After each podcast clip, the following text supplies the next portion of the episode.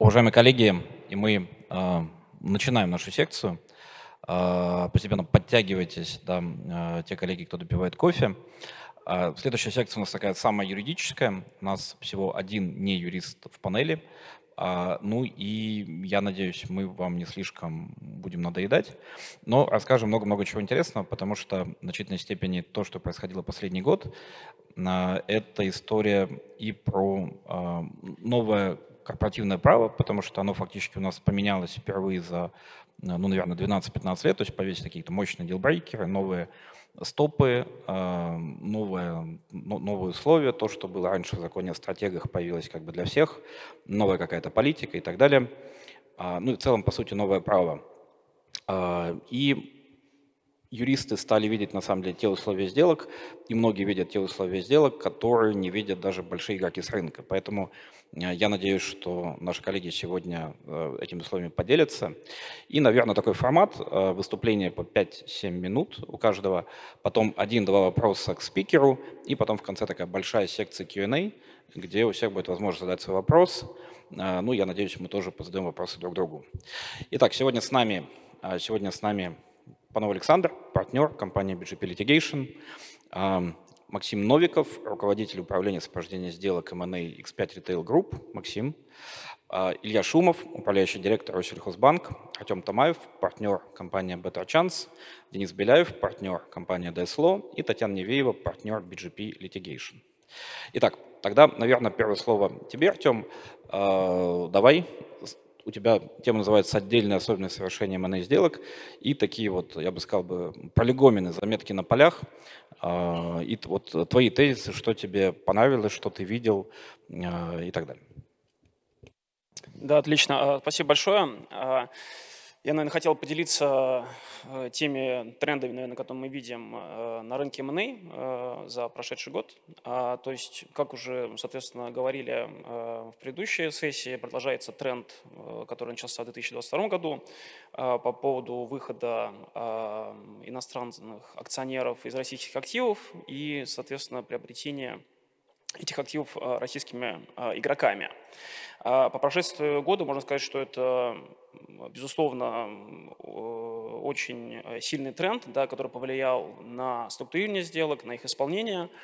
А, и, наверное, вот если мы посмотрим как бы на те типы сделок M&A, которые сейчас проходят, их можно, наверное, разделить на две группы. То есть первая группа – это соответственно, сделки вот с уходящими э, иностранными акционерами, будь то продажа, либо передача менеджменту, либо, например, разделение бизнеса на российский и иностранный, и, соответственно, э, российский такой классический M&A э, на российском рынке между российскими контрагентами. А если мы говорим про вторую группу, про российские M&A, да, то здесь, наверное, можно сказать, что не так много чего изменилось с предыдущих лет.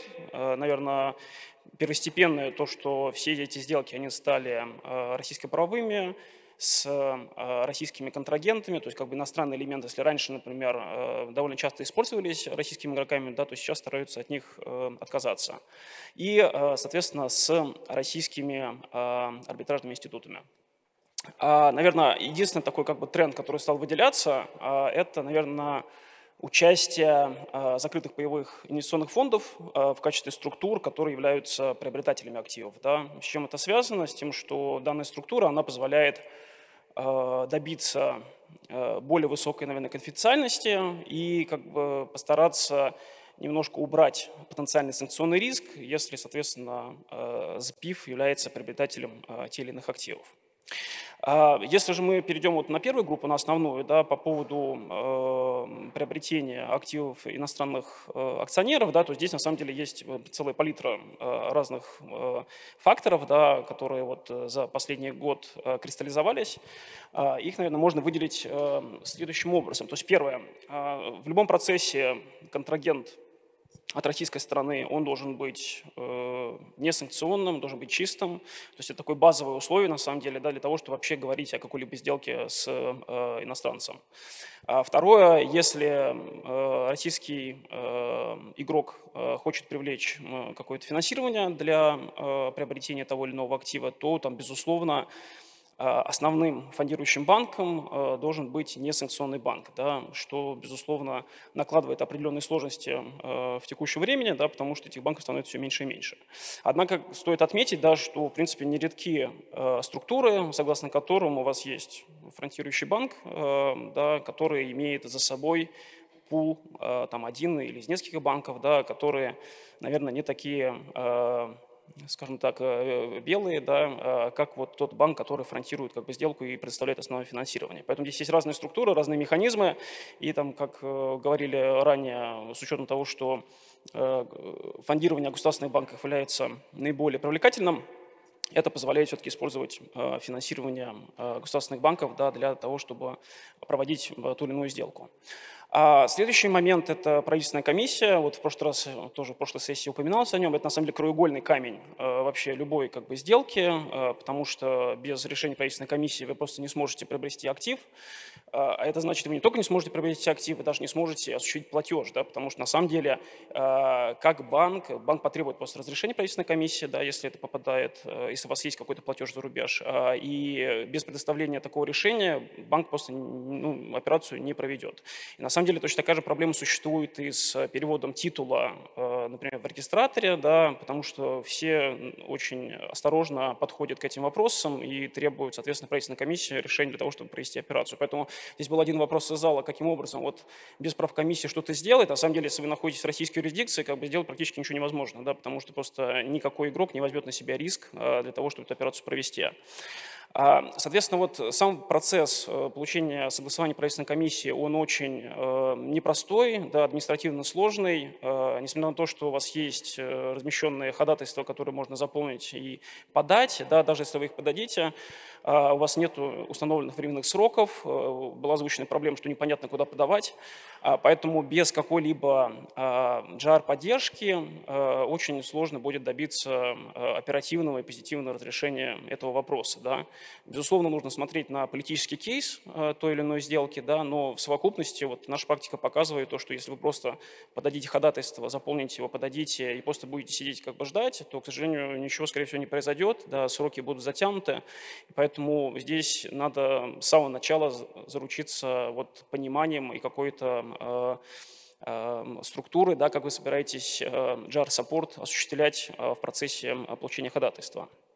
А также я хотел бы отметить то, что важно запомнить, то, что на самом деле вот получение согласия правкомиссии оно не освобождает вас от необходимости получать э, согласие других регуляторных органов э, в России, да, например, ФАСа. То есть единственное только исключение есть, что если у нас э, получается согласие э, по, из, из этого пула контрсанкционных указов, которые связаны с получением разрешения президента, вот в разрешении президента может быть указано, что там другие э, регуляторные согласования в России не нужны. Да. Во всех двойных случаях вам точно также нужно пойти в ФАЗ, сделать ходатайство, дождаться ответа э, и получить согласие. Поэтому просто нужно помнить, да, что это может повлиять просто на ваш э, таймлайн.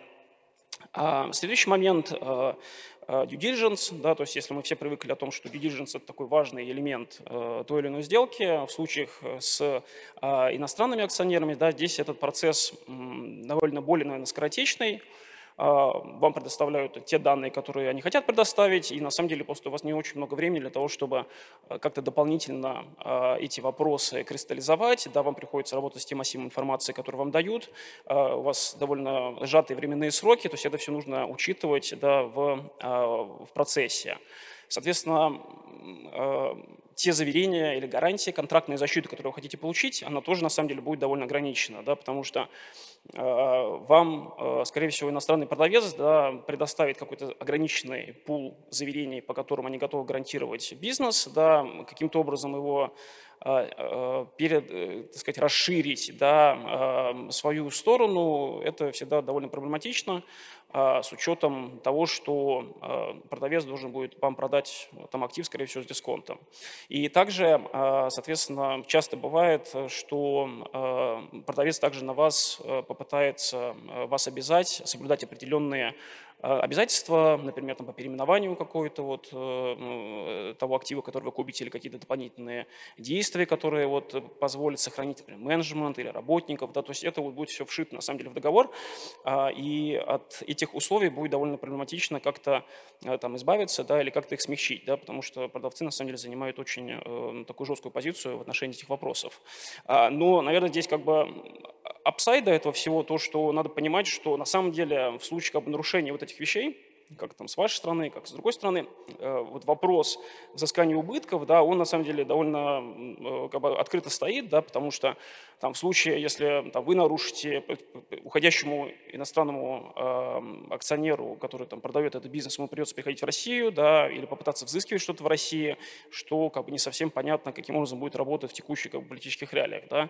И точно так же, как мы наоборот, что в случае, если что-то нарушил, соответственно, продавец, вам придется идти, обращать взыскание, э, стараться судиться за рубежом, тоже непонятно, как это все будет работать, э, ну, с учетом той ситуации, которая у нас сейчас есть. А, следующий момент – это ценообразование. А, соответственно, как возможность вот использования классических инструментов, вот, например, как отложенный платеж, либо какое-то обеспечение, да, это все на самом деле довольно затруднено в текущих реалиях. Э, опять все связано с тем, что на самом деле а, требуется для всех этих вещей как бы будет разрешение правкомиссии, чтобы это правильно все структурировать, да, поэтому, конечно же, изначальный подход сторон, ну, точнее даже продавца, чтобы постараться все это увязать в какой-то единовременный платеж, да, дальше, соответственно, по ходу а, согласования с правкомиссией да, обсуждается, каким образом это нужно структурировать. Да, то есть, может быть, потребуется какой-то там, второй отложенный платеж, да, потому что есть разные рекомендации, которые правкомиссия придерживается. Но а в целом как бы, вот, инструментарий, он, в принципе, наверное, сужен да, по сравнению с тем, что мы видели раньше вот, в классических как бы, M&A-сделках. Соответственно, применимое право арбитраж. Здесь, наверное, тоже зависит, наверное, от продавца. То есть, если у вас продавец какой-то а, производитель иностранный, да, то, скорее всего, документы, которые они постараются сделать, они будут все подчинены, скорее всего, английскому праву. Арбитражный институт, скорее всего, все договорятся о нейтральном э, гонконгском э, арбитражном центре. А если у вас продавец – это, например, фонд, который да, имеет просто иностранных э, э LPs, да, а, то здесь, наверное, у вас больше, в принципе, гибкости, да, можно постараться там, обсуждать какие-то вопросы применимости другой э, правовой системы. Да, а, и, в принципе, ну, Гонконг – это, наверное, то, что вот все согласятся, это такое, наверное, уже правило текущее, да, что использует Гонконгский арбитражный центр. А, был там вопрос один по поводу использование опционов, да, то есть на возврат. То есть здесь на самом деле никакого какого-то стандарта рынка нет, да, все сугубо индивидуально зависит от э, аппетита э, уходящего э, иностранного продавца. Если это был для них большой рынок, да, он был важный для них, то, скорее всего, они попытаются оставить себе эту возможность, да, вернуться как бы, на российский рынок в случае а, реализации там, тех или иных э, факторов. Да, то есть, э, когда мы, то, что мы видели, наверное, опционы обычно они предусматривают срок возврата где-то там, от 5 до 8 лет. Это, наверное, самое дальнее, что мы видели. Ну, опять, я бы не сказал, что это вот именно такой, знаете, вот э, стандарт рынка. Да, то есть все очень сугубо индивидуально, все зависит от продающих акционеров и их э, желание э, опять приходить в Россию да, и вести бизнес. А, наверное, такой еще один практический совет, то, что, то, что усложнилось, то, что, если раньше, например, в любой МН сделке требовалось привлечение, например, какого-то локального консультанта, или там общение с локальными администраторами, секретарскими компаниями, да, которые там могут, соответственно, быть исполнительной, какую-то выполнять исполнительную функцию, вот, например, компании, которую вы иностранно покупаете, да, если она является предметом сделки, то сейчас этот процесс очень сильно усложнился, что, потому что в случае, если администраторы там, или локальный консультант узнают, что у вас контрагент э, или клиент потенциально это российское лицо, да, э, скорее всего, ответ будет в том, что э, мы как бы не хотим работать, да, поэтому это все требует тоже структурирования и продумывания, а, для того, чтобы иметь такую возможность, да, иметь гибкость, да, и, и попытаться как бы, получить тот совет или те услуги, которые вы хотите получить как бы, от э, иностранных Э, консультантов или администраторов. Поэтому нужно этот процесс начинать заранее а, и всегда об нем э, помнить. Наверное, вот в совокупности это вот такие вот основные вещи. Спасибо большое. А, и, может быть, один вопрос какой-то животрепещущий из зала, коллеги. Ну да, если вопросов нет, то у меня вопрос. Байбек в виде сейфового соглашения, в виде соглашения, которое не надо утверждать на прав комиссии и так далее, и так далее. Вот как вот под твоей практике внутри сделок, а как ты это структурируешь и насколько часто вот хотелка байбека в итоге оборачивается байбек? Ну, э, здесь, наверное, надо понимать, что там любые сейфы соглашения, как бы, да, э, да, безусловно, наверное, они имеют место быть.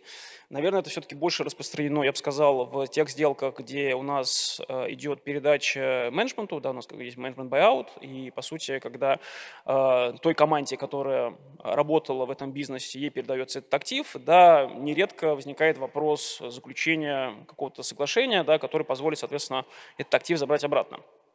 А, да, наверное, с менеджментом это реалистично, поскольку очень много, наверное, договоренностей на добром слове, потому что люди друг друга знают.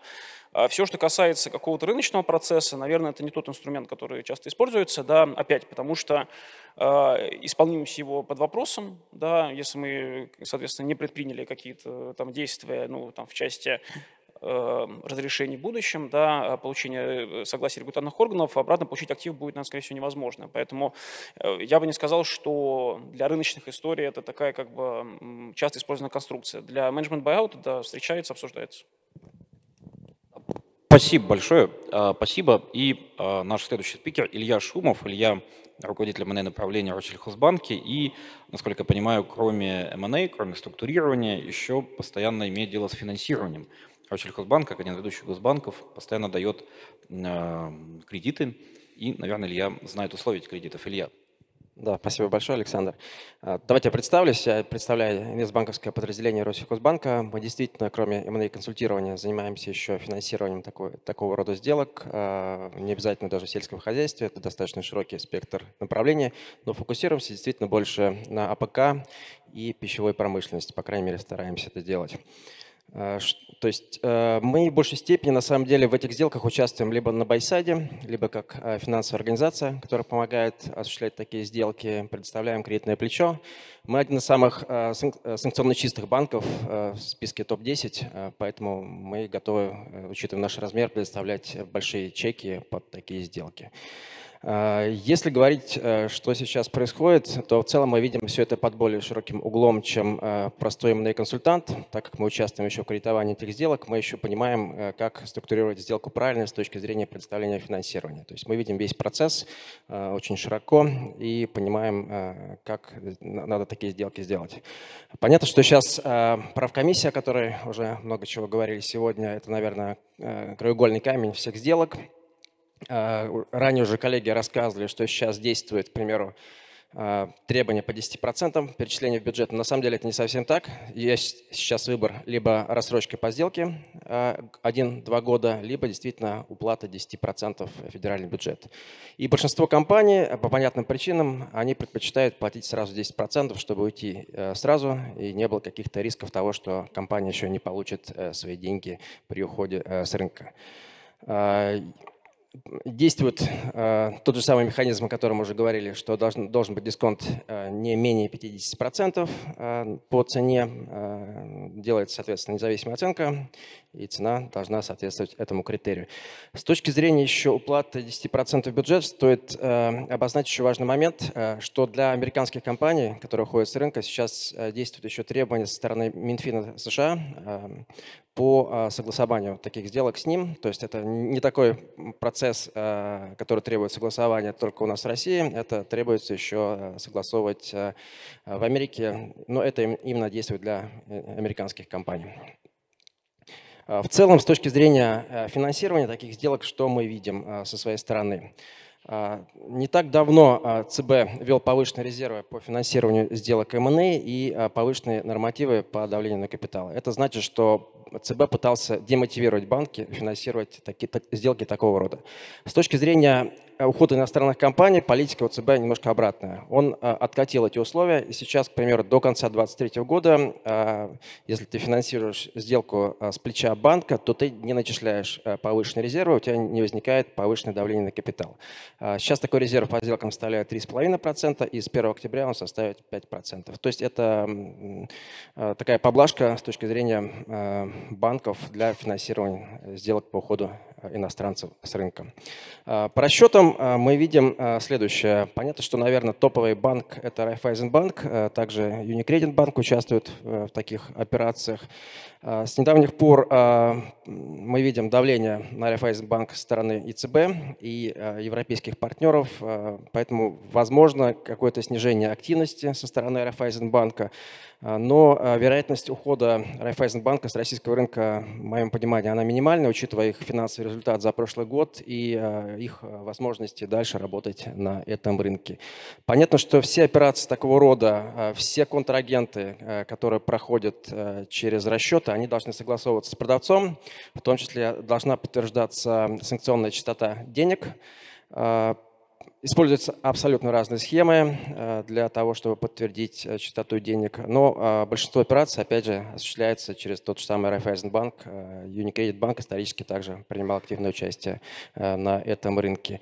Из последних трендов мы видим, к примеру, что зачастую стороны прописывают в договоре купли-продажи, что переход права собственности на акции доли происходит в момент, когда деньги зачисляются уже на счет продавца за рубежом.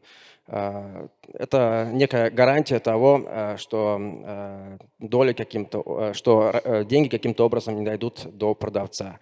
В этом случае банки, к примеру, стараются брать поручительство с компании таргета либо какое-то дополнительное обеспечение на период как раз пока деньги не дошли до той страны и пока доли акций не перешли к покупателю. А, с точки зрения регулирующего права мы видим абсолютно а, разные подходы. Если там исторически все начиналось с английского права, то сейчас а, по сделкам мы видим, что стороны пытаются использовать юрисдикции Гонконга, Сингапура, к примеру, и право соответствующих стран. А, с точки зрения английского права, а, как мы понимаем, есть риски того, что сделка может быть вообще признана недействительной а, в связи с санкционным режимом некоторых контрагентов, которые могут, быть, могут участвовать в сделках. Ну и по поводу опционов на обратный выкуп, по сделкам крупным мы видим, что они появляются, они могут быть, потому что стороны зачастую вообще не заинтересованы уходить с рынка, и они все-таки думают возвращаться. Если же эта сделка все-таки небольшая, то, а, как правило, продавец уходит вообще без опциона э, на обратный выкуп, э, то есть он даже не намерен в целом э, возвращаться а, обратно в страну. В целом все. Спасибо. Да, Илья, спасибо большое. А, некоторое время назад, как, наверное, ответ на информационную повестку, мы стали слышать часто, что правкомиссия, она не поощряет MBO, Management Buyout, если нет кредитного плеча. То есть она считает, что дали поддержать и отдать обратно. И если в ноябре, в октябре это было еще возможно, то сейчас это все менее и менее возможно. И а, ее логика достаточно простая. Или вам нужен партнер, или вам нужен финансовый партнер, который что заберет все в случае залога, ну как залог заберет себе актив. А вот насколько это, вот по моим наблюдениям, где-то, наверное, середина февраля и так далее. Вот насколько это справедливо? Ну, мы пока там не видим реализацию этого тренда, но действительно это похоже на правду. То есть все слухи об MBO в компаниях, э, которые ранее велись, они скорее сводятся уже к сделкам с реальными покупателями, нежели э, чем к сделкам с менеджментом. Э, я думаю, там в ближайшей перспективе, там месяца-двух мы увидим, как это реально происходит, но действительно тренд того, что от сделок MBO отказываются, он на рынке есть. А, да, спасибо. Еще тоже такой, такая заметка, что вот такой дивидендный, квазидивидендный поток в виде лицензионных платежей или аренды, например, когда основные активы, они остаются у компании в той или иной степени, да, и она а, ну, дает аренду и так далее. В принципе, прав комиссии не против этого, то есть она говорит, это вот за пределами нашего рассмотрения, мы понимаем экономическую природу, и мы, в общем, не против. Спасибо большое, да, спасибо большое, Илья. И вот, наверное, следующее очень интересное выступление. А, Татьяна Невеева. А, Татьяна расскажет о применимом праве и о той ситуации, когда э, ну, сделка переходит в спор и возможности приземления этого спора с учетом ее большой практики. И тоже поздравляю Татьяну, которая сделала в марте первую разблокировку актива, а, а недавно сделала первую блокировку ценной бумаги. Это вот, Таня, может быть, тоже расскажешь. А, да, Александра, а можно я а, вопрос только задам, воспользовавшись тем, что у нас представитель банка, пока Давай. мы далеко не ушли от него. У меня все-таки вот э, наболевший вопрос, я его и в Дубае тоже поднимала. Что делать с финансированием? Вот правильно отметили уже все спикеры, что одной, одним из условий у иностранцев является, у вас должно быть неподсанкционное финансирование. Если мы говорим там о маленьких сделках, окей, да, есть такие маленькие неподсанкционные банки, у которых можно взять небольшое кредитное плечо. Если это крупная сделка, то, честно говоря, у нас не осталось, видимо, неподсанкционных э, финансирующих организаций, да, которые прям вот ни в один список э, никаких санкций не входят. Да. Э, как быть в этой ситуации? Потому что, ну, я спрашивала некоторые маленькие банки, может быть, там это разговор не для такой широкой аудитории, но все же говорят, что да можно, мы положим на депозит от подсанкционного банка, да, там потом от себя выдадим кредит. Но это, опять же, не всегда прокатывает, потому что если банк все-таки маленький, да, то он не может такой себе позволить э, по нормативам. А, может быть, какие-то синдикаты разрешают. Вот сталкивались вы, чтобы продавец да, там пошел на то, чтобы финансирование было представлено каким-то подсанкционным банком, ну, например, там в совокупности с неподсанкционными? Ну, смотрите, я не буду там говорить про схемы, которые используют некоторые компании, но они действительно есть. Из того, что вы упомянули, это тоже возможно. Тут вопрос скорее согласования с продавцом, насколько эта схема его устроит. Потому что если копать глубже, дальше и пытаться найти первоисточник, то в конце концов ты поймешь, кто финансировал сделку. А, не буду рекламировать другие банки, да, но вот наш банк, хоть он а, вроде под санкциями, но санкции достаточно мягкие, они не мы не, не в SDN-листе, а, да, у нас отключен SWIFT, по сути, э, и есть некие ограничения. Но формально у нас наш наши деньги являются одними из наиболее чистых на рынке. И э, многие инвесторы приходят как раз именно к нам под э, крупные чеки. Э, если сделка небольшая, то действительно есть банки, э, которые выходят за пределы топ-10 банков, и они потенциально тоже могут финансировать э, такие сделки достаточно беспроблемно, безболезненно. Но если речь идет о крупных чеках, то там таких банков в этом списке раз-два и обчелся, по сути.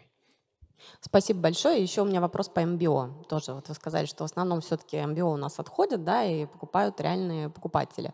Но просто есть виды бизнеса, которые абсолютно бесполезны. То есть они представляют собой какую-то дистрибуцию иностранного товара. И вот когда это был эксклюзивный а, поставщик какой-то, да, там, у которого, соответственно, там IP, гарантии и прочего материнской компании, то да, вот он такой интерес на рынке представляет. А, а потом вот мама говорит, все, я отрезаю свой бизнес, я ухожу, вообще IP отменяю, все свои гарантии тоже отменяю. Вот. Ну просто никому, кроме менеджмента, который там остался, это вообще не интересно. Потому что у менеджмента есть там какой-то все равно пол клиентов, да, контрактов, они могут еще какое-то время, чтобы эта компания там теплилась. Она, конечно, все равно там умрет в силу параллельного импорта и того, что там о, ромашек будет много, да, которые продают то же самое, может быть, дешевле. Вот. Но как бы все равно это какой-то выход, да, там люди, ну, россияне могут на этом заработать, маржу там определенную, продав остатки стока. Вот э, сталкивались вот с такими сделками, просто интересно, непонятно до конца позиция вот этой правкомиссии. Татьяна, вот да, я вклинюсь, я вот помню, что какое-то время назад Министерство промышленности называлось Министерство промышленности и торговли, и всегда у них торговля была таким пасынком, которая где-то находилась. Вот главное это капик, завод, э, чтобы дымила труба и так далее, так далее. Я согласна, капекс важен, но просто эти сделки, они все равно останутся. Да? Ну, Иначе в этой ситуации, по сути, которую ты писала, по сути, продается эксклюзивный контракт. То есть эксклюзивный контракт с гарантией поставок. Да, да. Ну, то есть остатки этого контракта, потому что он после закрытия сделки тоже обрубается. Да? То есть, например, если мы возьмем обе, то это был а, не самый интересный актив, честно, для покупателей, как раз по этой причине. Потому что производства своего как бы нет, да, там нельзя сравнивать с той же самой IKEA, а, у которой real estate. Ну, вот такие вот компании, они, получается, никому особо и не нужны на рынке, кроме менеджмента обычно. Вот. Я просто, это, наверное, такое рассуждение больше. Переходя теперь к вопросам применимого права. Здесь коллеги тоже сказали, что ну, наверняка выбирается английское или российское. На самом деле, да, естественно, логичным а, выбором сейчас является российское право. Но, к сожалению, что я вижу, я видела немецкое, французское, голландское, бельгийское, то есть все виды вообще европейского права, которые продавцы предлагают, они его не просто предлагают, они его активно предлагают и навязывают. И говорят, мы больше ну, другое право выбирать не будем. А, и у меня были ситуации, когда мне звонили, говорили, Таня, давай найдем там какого-нибудь релаканта в Дубае, который вот по французскому праву сделку сможет сделать А, и в такой ситуации, ну, не, ну, можно, конечно, искать кого-то, кто когда-то видел французское право, работал в какой-то там французской юридической компании, а, но получается совершенно неравная ситуация, на самом деле, для продавца и покупателя. То есть продавец может нанять себе там местный фрешфилд какой-нибудь, да, и он его будет а, вести эту сделку по праву местному, европейскому, а российское лицо, оно просто физически не может нанять нормального, квалифицированного по европейскому праву консультанта, потому что транзакционный девайс полностью запрещен, да, то есть как бы они даже разговаривать по этому поводу не будут. И э, мы, как правило, настаиваем в таких ситуациях, естественно, на том, чтобы выбрали российское право. Э, но поскольку в ситуации тендера покупатели очень хотят получить актив, они, к сожалению, часто склонны соглашаться да, на выбор такого европейского права. И в итоге э, какой-то фрилансер, который когда-то видел бельгийское право, выбирается как такой консультант на сделку. Это очень, на самом деле, печально выглядит. Поэтому это еще как бы одна причина, по которой стал популярен Дубай. Не только потому, что там тепло, и мы все привыкли туда там годами ездить отдыхать, а, не только из-за их налогов, да, а, но и из-за того, что там есть вот эти прекрасные фризоны с элементами английского права, типа DIFC и DGM, а, в которых можно попробовать убедить продавца структурировать сделку. Но я вам честно скажу, что это далеко не всегда тоже получается. Если актив действительно интересный, то продавец руки выкручивает и говорит, я только по своему французскому праву а, продавать буду. Кто не согласен, тот, соответственно, пожалуйста, не участвует дальше в соревнованиях. А, соответственно, кроме этого, такая же ситуация на самом деле с арбитражным институтом. То есть тут коллеги сказали, что, конечно же, будет выбран нейтральный форум, но, к сожалению, тоже абсолютно не конечно. А, то есть э, уже много раз я сталкивалась с принципиальной позицией продавцов, которые говорят, мы хотим ICC. А нам вот все равно, что вам неудобно ICC. ICC и место арбитража у нас будет там не а, Дубай, опять же, не Гонконг, да, у нас место арбитража тоже будет в Европе, а, где вы тоже себе не найдете никогда консультанта. Вот. И вот в этой континентальной Европе, соответственно, мы будем судиться. Опять же, мы а, со своей стороны пытаемся здесь вести переговоры, объясняем, насколько это затруднительно для покупателя российского, и предлагаем здесь что? Предлагаем, например, российские центры. Но это традиционные МКАС, а, РСПП и РАЦ. А, чаще всего соглашаются более-менее на МКАС. На втором месте РСПП, и на самом последнем, к сожалению, РАЦ, который, на мой взгляд, является одним из самых продвинутых с точки зрения а, организации. Он такой молодой, перспективный, и он а, взял все, все лучшее от международных арбитражных центров. Там совсем другая процедура. Потому что я была арбитром и там, и там, и это, ну, это две большие разницы, прям скажем. А, про РАЦ э, и вот эти все другие институты, что говорят? Говорят, ну, российский арбитражный центр мы не можем выбрать, у них репутация плохая.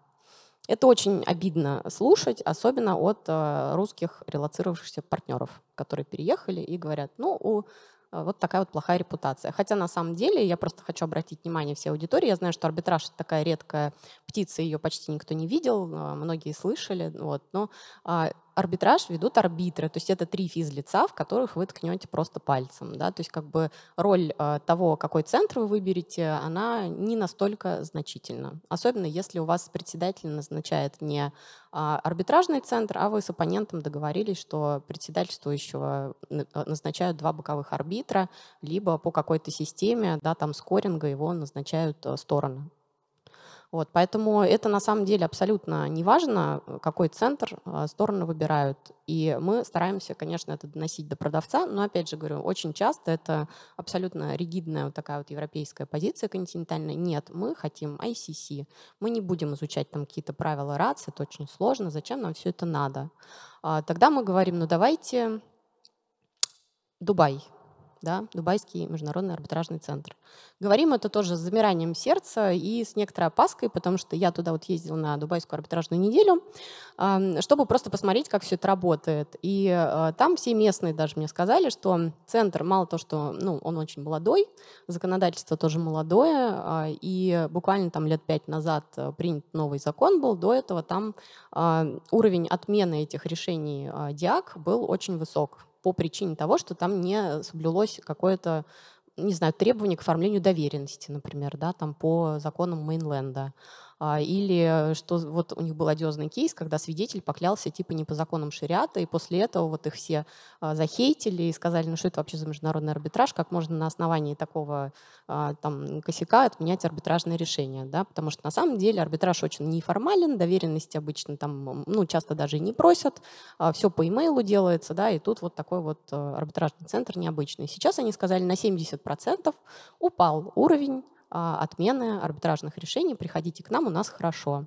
А, и тут туда все пошли, и сейчас а, они жалуются на то, что они крайне перегружены, у них просто не хватает рук и не хватает, конечно, квалифицированных специалистов, потому что все равно страна маленькая, Дальше, после, э, помимо арбитража самого, у вас все равно есть суды, которые должны помогать. Э, выбирать надо суды DIFC, опять же, зоны, потому что они по праву DIFC будут рассматривать спор. И там э, все мне сказали на этой конференции, кто там живет, да, кто в этом уже давно погружен, что качество судов, э, судей очень сильно отличается. То есть там есть решения, которые просто диаметрально противоположные, сделать с этим абсолютно ничего нельзя. То есть такая юрисдикция нейтральная, с одной стороны, да, с другой стороны, э, конечно, с очень молодыми традициями международного арбитража, а, с не всегда предсказуемым результатом. Крупные компании чаще все-таки выбирают Гонконг, несмотря на то, что он очень условно тоже к нам дружественно относится – из гонконгских банков почти никто уже не работает с российскими лицами не принимает платежи от российских лиц. Там буквально там несколько осталось, с которыми надо переговоры долго вести, чтобы они деньги приняли. А, соответственно, HSBC, который принимает арбитражный сбор за гонконгский арбитражный центр, тем более у вас платеж никогда не возьмет, но они, к счастью, там предоставляют реквизиты другого банка, который вроде пока платежи проводят. Ну и гонконгские юристы совершенно недружелюбно тоже относятся к российским странам. Э, мы неоднократно встречали отказ предоставления нам юридических услуг на территории Гонконга, да, потому что там очень много экспатов, там очень сильно британское влияние, многие из них работают в юридических фирмах, образовали эти юридические фирмы, да, ну и, соответственно, ну, с проблемами там можно столкнуться. Но это международный, признанный всеми арбитражный центр, давно достаточно существующий, а, который вполне себе может быть выбран для крупной сделки, когда у вас не получилось э, договориться с продавцом по Российскому арбитражному институту. У меня, наверное, все. Да, Татьяна, спасибо большое. И, наверное, у тебя такой вопрос. А, вот есть ну, такая волшебная цифра 248 прим. Она обозначает знаковую для нашей правовой реальности возможность переместить спор в Россию. Можешь коллегам чуть-чуть об этом рассказать? Да, это э, закон, я его очень полюбила, когда он появился, потому что у меня было очень много подсанкционных клиентов в свое время, исторически просто, и все они не могли э, заплатить арбитражный сбор. А, в иностранное арбитражное учреждение. И вот появилась эта статья 248 прим, которая никому казалась э, неинтересной до тех пор, пока не наступило 20, э, это самое, февраль 22 года у нас, да, потому что всего было 6 дел за два года, ну, то есть говорили, что она написана для нескольких несчастных вот этих подсанкционщиков. Сейчас э, она пользуется бешеной совершенно популярностью, и совершенно оправданно. Да? То есть э, эта статья позволяет вам при наличии арбитражной оговорки все равно пойти в российский арбитражный государственный суд, в АСГМ наш прекрасный, и подать там исковое заявление против вашего оппонента. А более того, если ваш оппонент начал арбитраж против вас где-то за рубежом, то вы можете здесь получить судебный запрет а, и если он придет сюда с решением, на него будет наложен штраф в размере до суммы его искового требования. А с точки зрения вот всех вот этих сделок тоже, почему а, мы все-таки соглашаемся на этот ICC и так далее, да, именно как раз потому, что у нас на самом деле всегда есть вот эта вот задняя мысль о том, что ну, если что-то пойдет не так, и нам это будет неудобно делать в Германии, мы все равно это сделаем в России. Да? То есть как бы покупатель защищен а, с точки э, зрения статьи 248.2 а, тем, что он может пойти запрет получить. То есть если к нему от продавца какая-то претензия, ну вот он ее здесь э, никогда не исполнит. А от продавца нам, как правило, ничего не надо, потому что на самом деле все эти гарантии и заверения, которые они дают, если у них здесь активов не осталось, ну, к сожалению, мы ничего с них никогда не возьмем. А сейчас мы там рассматриваем по одному э, делу, ну, по одной сделке а, как вариант поручительства китайской компании, да, там какую-нибудь гарантию независимой китайской компании, ну, то есть какой-то дружественной юрисдикции дочки а, продавца, чтобы там что-то можно было получить, но неизвестно, да, там как Китай тоже поведет через пару лет, когда что-то выстрелит. Поэтому, в принципе, это прекрасная статья, а, защищает наших покупателей.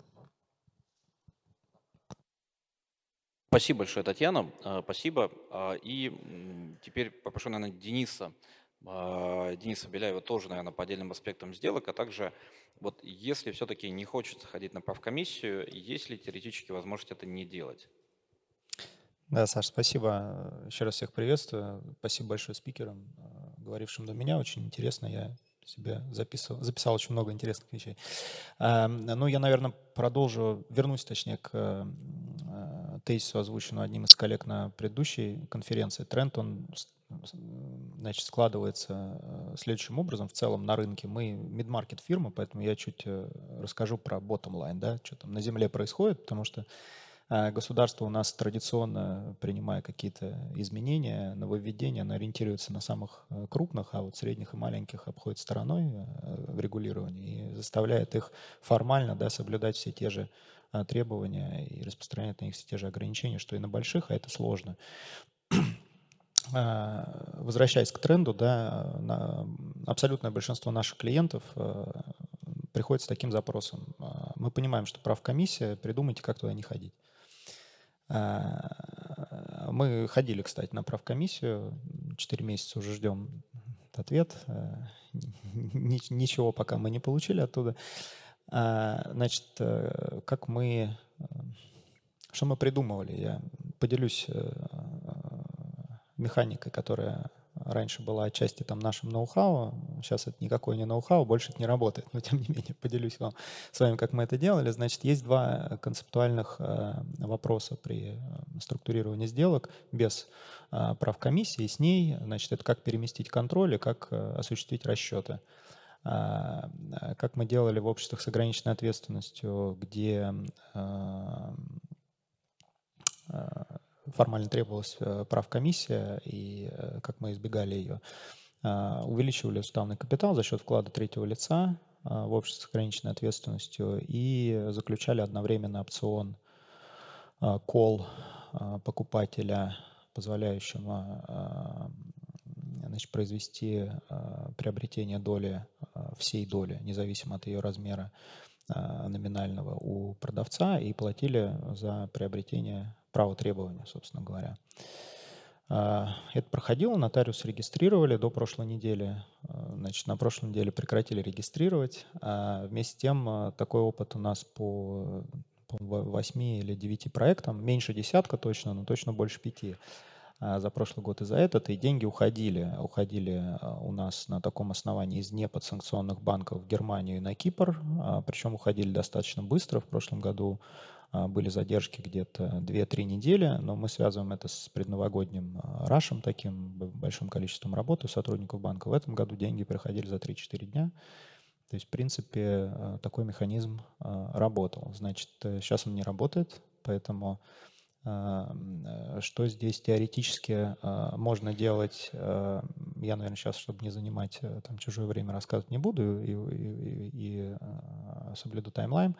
Но мы в этом году наблюдаем тренд э, спроса у клиентов в сторону все-таки asset deal, то есть сделки с активами, а не с долями. И там, как нам видится, пока возможно две Э, возможных формы э, перемещения контроля над активами. Это либо выделение отдельного юридического лица, либо его создание, либо э, смена контроля в недружественном иностранном акционере на дружественного. Здесь поднимался уже вопрос по поводу правовых последствий такой сделки.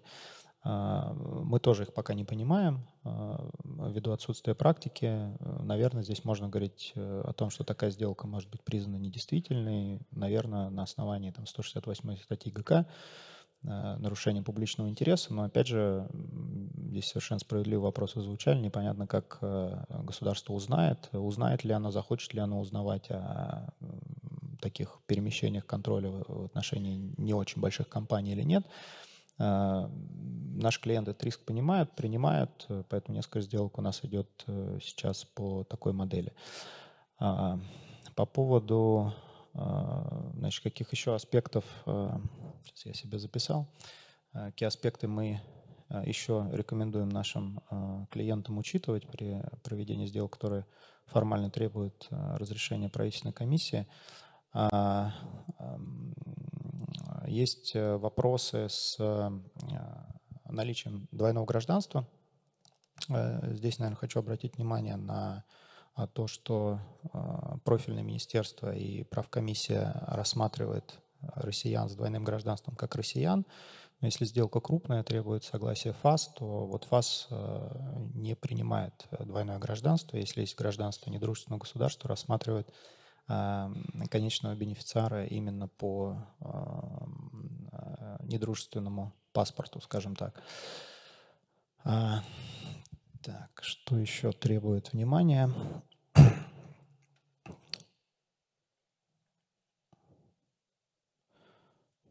Да, пожалуй, все, наверное, что я хотел сказать. Да, спасибо. А, Денис, спасибо большое. Вот в твоей практике, когда ты работаешь с технологическими активами, есть, например, э, что-то, которое, что-то, что регистрирует Роспатент, например, патент или знак или что-то подобное. Есть ли сложности с SDL? А, ты имеешь в виду регистрация смены э, собственника исключительного ну, права? Правообладателя, да, да. рост правообладателя. Нет, мы э, такого не замечаем. Мы э, вообще, если честно, не э, перемещали интеллектуальную собственность как актив. Обычно она следовала за перемещением контроля в юридическом лице правообладателя. Но вопрос очень интересен. Интересный. Я не ожидаю каких-то больших проблем с этим. А, потом, а, по аналогии, да, приведу пример с э, действиями там, Федеральной налоговой службы. То есть регистратор э, действует в рамках своего регламента, в рамках своего закона, если нет формального запрета на регистрацию и нет нарушения в э, регулирующем законе, то сложности здесь произойти не должно. Хотя я не исключаю вольных трактовок, а, мы столкнулись в одной из а, сделок, правда, не связанных с э, там, разрешением правительственной комиссии, связанных с э, регистрацией э, недвижимого имущества на значит, акционера ликвидированной кипрской компании. И там нам Росреестр написал такой опус значит, по закону о компаниях Кипра, явно либо скопированный из какого-то заключения консультантов, который госорган нашел, либо, ну я не знаю, либо они наняли какого-то очень квалифицированного юриста и не, не зарегистрировал нам сделку. Поэтому э, я не исключаю здесь креатива, в кавычках, да, со стороны э, государственных органов. Они тоже очень быстро учатся. Э, но в целом там формально я не вижу здесь проблем именно с э, регистрацией перехода прав. Да, спасибо большое. Ну, то есть из того имущества, права на которое регистрируется, или переход права регистрируется, у нас есть определенные проблемы с недвижимостью, по сути, там близкий к ну, таким санкционным активам режим. Есть проблемы с э, ценными бумагами, ну, то есть с ними ничего нельзя сделать. А вот со всем прочим, ну, сколько вот мы видим, да, проблем по большому счету нет. Да, спасибо большое, Денис. А, и последнее выступление Максима Новикова. Максима мы поздравляем с закрытием сделки и с рождением ребенка. Буквально вчера это произошло. Максим,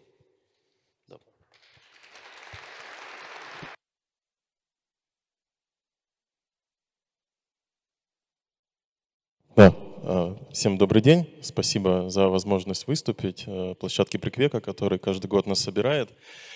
А, значит, рынок жив, сделки есть, и в целом мы идем вперед. И спасибо за поздравления. Я, наверное, подытожу то, о чем говорили уже предыдущие спикеры, да, где-то буду повторяться, постараюсь это не сделать. Где-то постараюсь там поделиться нашим опытом и какими-то рекомендациями, которыми мы рекомендуем, прошу прощения за тавтологию, э, делать в сделках вот в текущей политической, социальной, экономической обстановке. Э, у меня будет небольшая презентация. Э, да.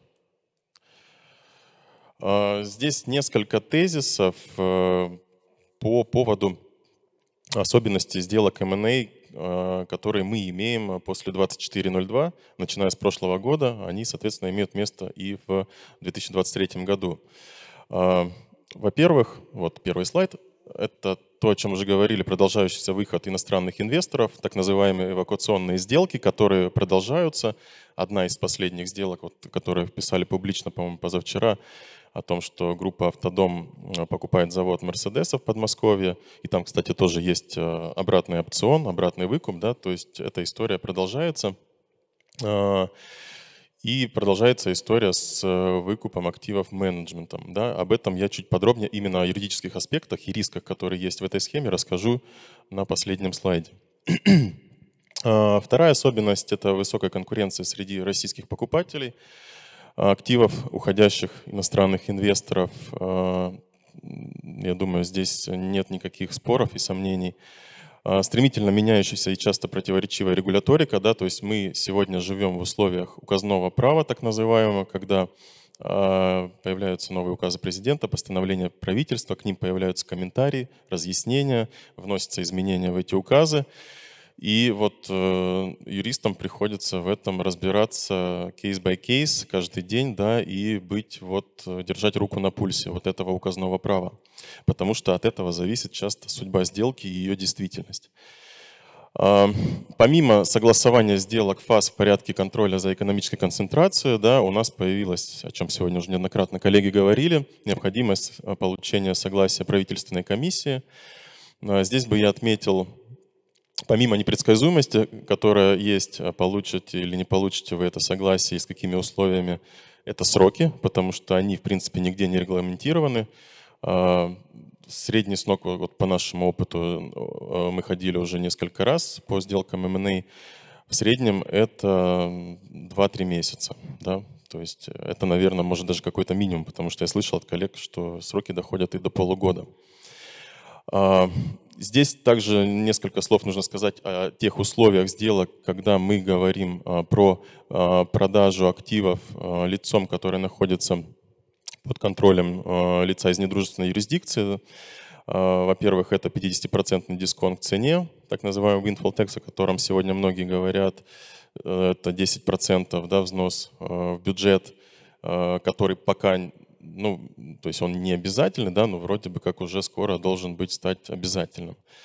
А, требование независимой оценки, которое появилось тоже относительно недавно, причем, а, насколько мы понимаем, да, и слышим рекомендации, оно действует не только вот по сделкам, когда речь идет про продажу активам а, лицом из недружественной юрисдикции, но также, когда вы покупаете, правкомиссия более благосклонна, и они более себя комфортно чувствуют, когда есть отчет оценщика из вот рекомендованного перечня.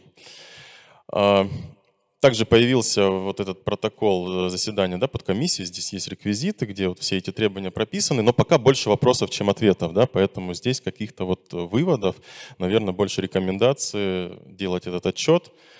А, если вы продаете, внимательно смотреть, вот как коллега Илья сказал, а, что это либо-либо, да, там а, рассрочка, либо 10% износ, это не два одновременных условиях, поэтому здесь есть некая гибкость.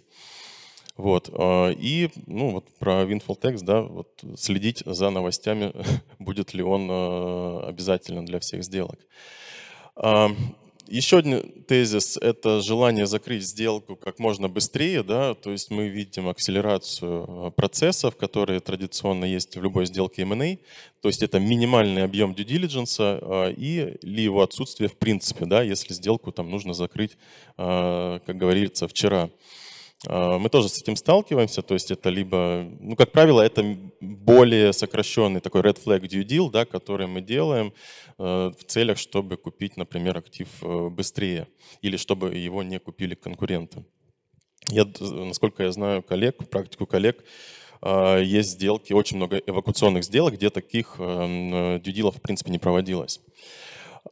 У нас один клиент сказал, лучше быть быстрым, чем умным. Ну да, или меньше знаешь, да, лучше спишь. Вот. Ну, как бы здесь есть встречное предложение да, там, э, по корректировке цене, то есть э, просто будет другая цена актива, если вы делаете там, сокращенный дюдил или его не делаете, делается вам скидка, да, условно купите как есть, as is бизнес и живите с ним дальше.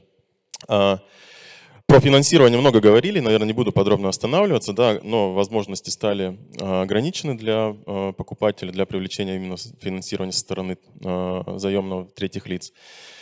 Про право, да, поскольку у нас такая секция самая юридическая сегодня, я также могу отметить, согласен с коллегами, что есть тенденция к доминированию российского права, То есть это уход постепенный от двухуровневой структуры сделок, когда вы делаете там основной рамочный договор по английскому праву, да, и инструментов трансфера по российскому праву. Сегодня все больше продавцы хотят и готовы, в принципе, работать в российском праве, тем более есть для этого возможности. И вот я про одно дело прям расскажу, которое знаменательно стало в марте, и в том числе для сделок M&A. Далее про ответственность, да, но это идет вот э, в купе с э, тезисом про минимальный объем проверки или ее отсутствие. Также в сделках в последнее время э, продавцы, ну, как и в принципе всегда, сейчас еще больше, это минимальный размер ответственности, который они готовы э, установить в транзакционной документации.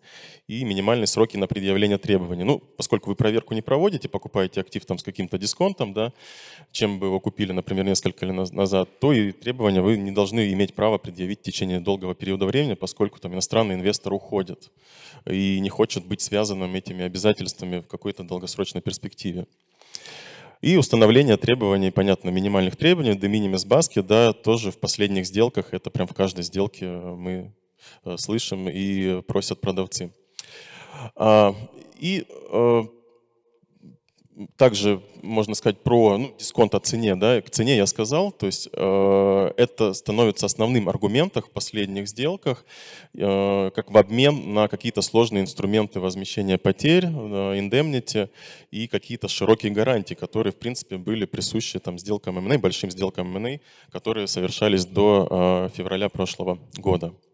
Э, далее про арбитраж сказали, что это действительно характерна замена традиционных европейских арбитражных центров э, в сделках с иностранным элементом на отечественные арбитражные институты.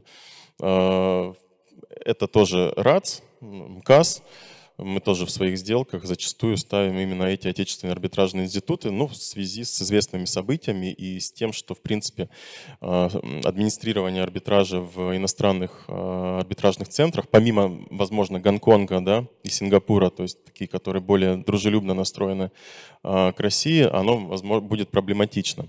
Не говоря уже о проблеме там, исполнимости решения, если это связано с корпспорами. Про э, indemnity я сказал, да, что сейчас э, стали чаще, это, наверное, я со стороны уже на buyer side, да, говорю, как покупатели, э, использование широкого механизма возмещения имущественных потерь вместо института заверения об обстоятельствах. И я дальше скажу, почему сейчас это становится еще удобнее в российском праве фиксация курса валют в договорах, да, ну, потому что мы видим, как курс доллара-евро растет, он нестабилен. Если у вас есть привязка к курсовой разнице, к какому-то курсу какой-то валюте, да, рекомендуется его фиксировать, потому что иначе у вас сделка может там, экономически быть невыгодной и, в принципе, сорваться. Ну, в приоритете, безусловно, рублевые договоры. Подробно сейчас регулируются во многих сделках эм, э, условия по развороту сделки, потому что мы находимся, вот как в части согласования прав комиссии, да, зачастую в ситуации неопределенности, мы не знаем, какое согласие получим, и будет ли оно на э, выгодных для э, покупателя, продавца условиях. Поэтому подробно стоит прописывать сделку обратно, потому что здесь, как вот э, ни странно, да, нужно предусмотреть ситуацию, когда фарш придется развернуть обратно. Вот. А, про опционы тоже много говорили. Я тоже сейчас пишу там, диссертацию по опционам целую. Да, Можно, могу долго говорить, но не буду. А, действительно, сейчас на самом деле настало время вот этих опционных конструкций, которые появились у нас в 2015 году в Гражданском кодексе. И сегодня широко используются эти конструкции по российскому праву. Как правило, это опцион на заключение договора, да, то есть конструкция, предусмотренная для покупки э, долей а, мы тоже эти опционы используем, но здесь нужно сделать оговорку. Опционные договоры тоже используются, это вторая конструкция опционная, которая есть. Там есть особенности, все зависит от тех условий, под э, которые вы поставили свой опцион. Если у вас опцион срочный, простой, там нет сложных триггеров, например, достижение какого-то уровня ебеды, иные какие-то финансовые показатели, какие-то сложные формулы, которые нотариус да, сам не сможет подтвердить, то, в принципе, опционное заключение договора прекрасно работает. Это модель оферты. Вам вообще вторая сторона, в принципе, не нужна. Вы можете прийти к нотариусу, заакцептить оферту и сделать сделку, получить долю. Если у вас сложный триггер, да, есть какие-то расчетные формулы, там, э, условия триггер привязан к EBD, и есть риск того, что нотариус не сможет подтвердить наступление такого условия, да, то лучше использовать опционный договор, потому что вот он считается уже заключенным, а, а, и вы просто, по сути, будете там с исполнением до востребования. Когда придете, вы сможете его легче исполнить. То есть там присуща более степень автоматизма, она выше, чем в первом опционе. Поэтому смотрите, если все зависит от тех триггеров, которые есть в этой конструкции. А, и покупная цена, наверное, последний тезис в этой части. Основной принцип – все и сразу. Да? Никто не хочет отложенных платежей, а, там, платежей в течение нескольких лет, как это было принято во многих э, больших сложных сделках. И э, по поводу механизма уплаты, да, там есть четыре традиционных способа а, по, в части формирования покупной цены. А, наиболее популярным является а, по нашим наблюдениям completion accounts, то есть когда вы фиксируете в транзакционной документации, что в компании на дату завершения сделки должен быть определенный уровень чистых активов, оборотного капитала, и после завершения сделки пересчитывается фактический размер этих чистых активов и оборотного капитала, уровень чистого долга, да, готовится отчет, и стороны корректируют цену. То есть это одна корректировка, это не каких-то там 10 корректировок, 10 отложенных платежей, скроу, депозит нотариуса и так далее. Да, все это потихоньку э, уходит. Э, вот. Ну, удержание цены покупателям, да, выплата части цены на счет escrow, тоже я видел нескольких сделок, да, там не у нас, имеет место также быть. Но вот остальные два способа, там earnout, да, и lockbox я давно не видел. Э, по оплате покупной цены здесь также есть риски, особенно если у вас есть неустойка какая-то в договоре большая. Нужно аккуратно формулировать условия по тому, когда считается ваша обязанность, если вы покупатель, исполнены. То есть, да, по общему правилу, это зачисление на счет э, продавца, но здесь могут быть проблемы, да, если вот эти ваши деньги, вы добросовестный покупатель, но они не доходят, да, поэтому здесь э, нужно быть аккуратным и предусмотреть альтернативу, чтобы была возможность вот считать вашу обязанность исполненной с момента списания денег с счета вашего как продавца, покупателя, а не с момента зачисления. Это написано в законе об НПС еще, то есть ну, как бы не всегда по умолчанию это работает так, что когда с корсчета ушло, но это условие диспозитивно, поэтому можно менять. И вот, э, как я обещал, да, на закуску дела, тем более обед скоро, дело Trust Forex, многие его знают, уже, наверное, читали алерты из многих юрфирм. 21 марта э, судебная коллега по экономическим спорам Верховного суда приняла э, определение, в котором вернула на новое рассмотрение дело по покупке доли в компании Trust Forex. А, чем оно знаменательно. А, при отчуждении вот долей в уставном капитале продавцы а, заверили покупателя, вот дали таких два заверения, причем они были сделаны на будущее, что к юрлицу не будут предъявлены претензии в отношении финхоз деятельности, и субъект будет соответствовать всем лицензионным требованиям, да, как участника э, торгов. Ну, то есть, по сути, что у него не будет, не будет отозвана лицензии. Скажу раньше, что вот э, заверение на будущее, да, не секрет, не рекомендовалось давать в российском праве, то есть в английском праве это работает, в российском праве до последнего времени эта история не очень работала.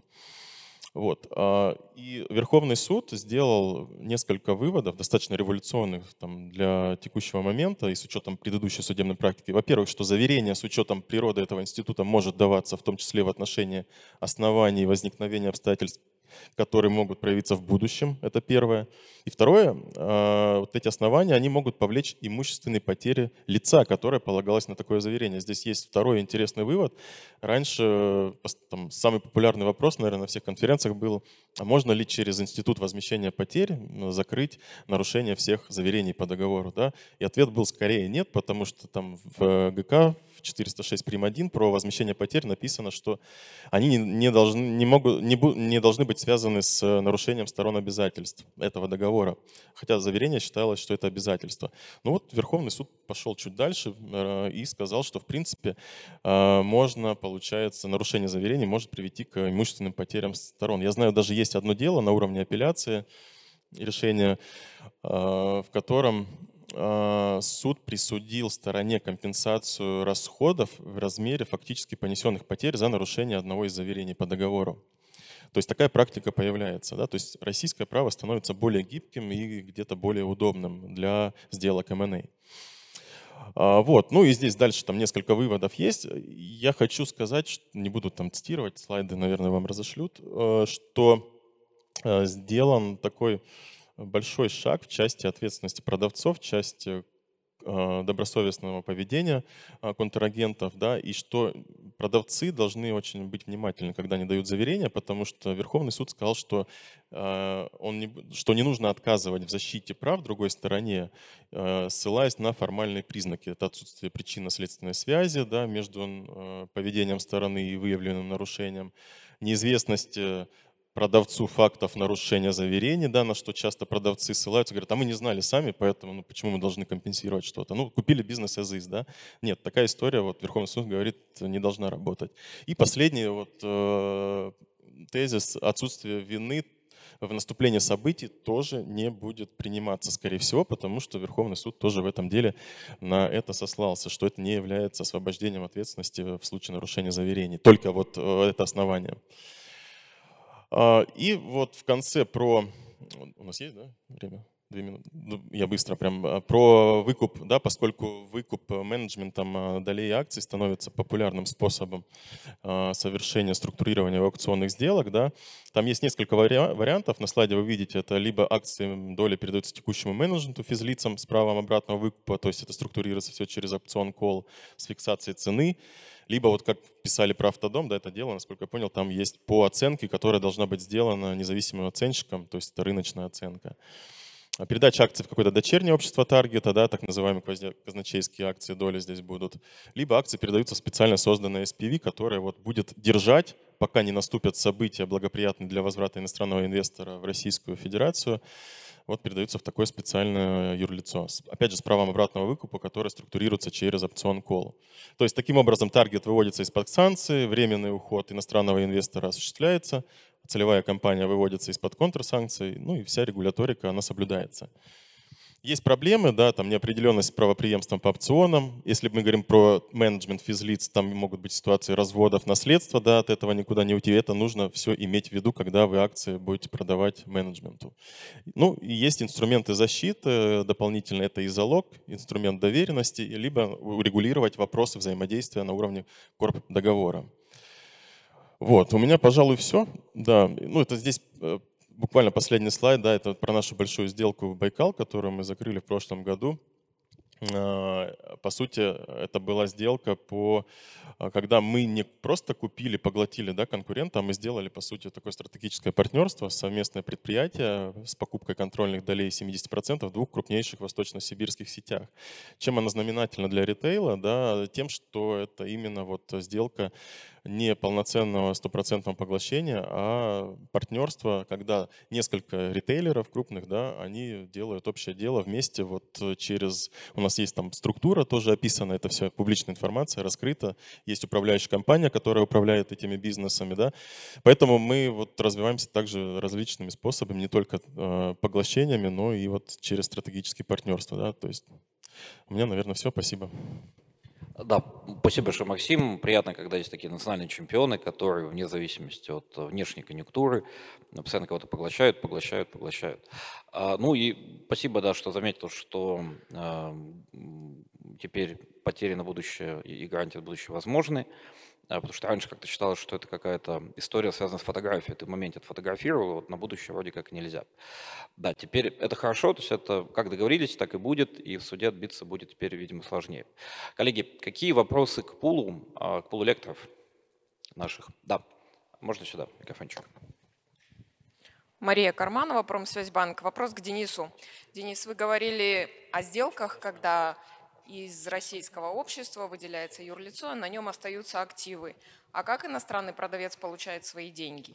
И если они остаются в России, то какой может быть смысл такой сделки?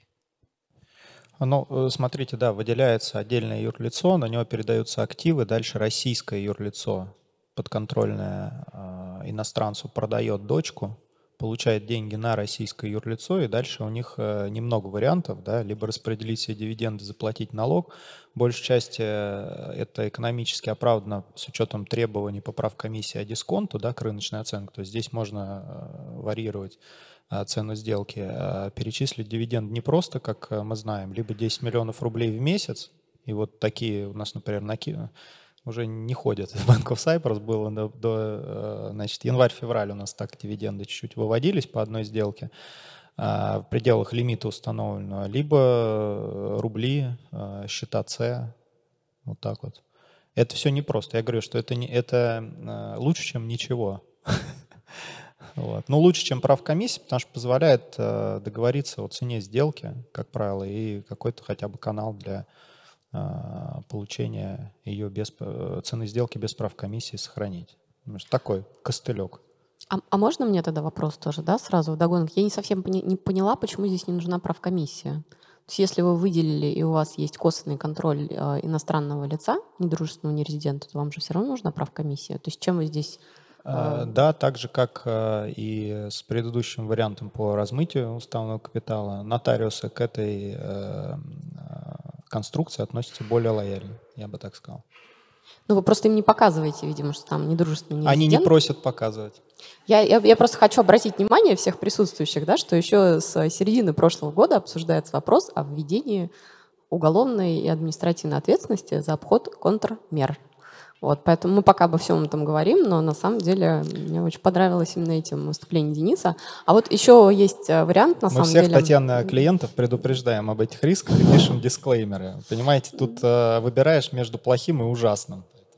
А мы как соучастники, видимо, все пойдем. Ну, тут, э, нет, понятно, что такие вещи можно сказать, но тут на самом деле, когда мы часто говорим о европейских, американских санкциях и о каком-то дюдиле, ну, о должной смотрительности, который должен проявить э, там, любой участник оборота с их точки зрения, у них действует такое правило вытянутой руки. Это означает, что ты должен смотреть на своего контрагента, а дальше, в общем, в меньшей степени. Ну, что не означает, что ты заранее знаешь, что за ним и так далее, но ты не должен там до Адама и Евы смотреть его UBO и там до молекулы. Но просто в России внутри правкомиссии такого правила как раз нет. Там как раз должен, в моем понимании. Да, еще вопрос. Коллеги, здравствуйте.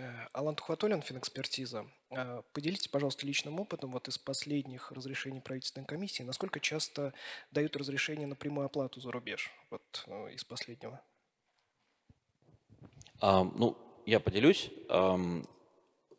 дают разрешение, да, ну, э, то есть это, как правило, связано с двумя вещами, да, либо с как бы с ценой, да, что ты хорошо, правильно договорился, либо с особенно сложной какой-то технологической цепочкой, которая вот настолько ценна, ну вот автомотив и вот те вещи, да, а, там очень много работников и все такое прочее, да, что вот, э, ну, какие-то вот есть экстра такие вот.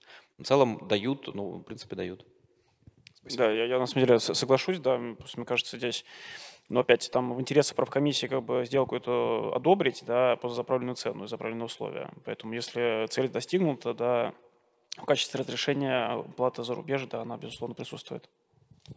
Ну и там говорят, и так тяжело платить, еще и вы нам мешаете и так далее. Ну, просто да, потому что если, например, берется кредитное плечо в Российской Федерации, для банка, который принимает эти э, долю или акции в залог, ему гораздо интереснее, чтобы эта сделка быстрее прошла, и титул перешел, по идее, в российскую компанию, чтобы не было рисков дальнейшую. Потому что если, например, мы рассматриваем порядок рассрочки, то возникает вопрос со стороны банка, в какой момент сделка пройдет. Ну, я ответ получил, спасибо, коллеги.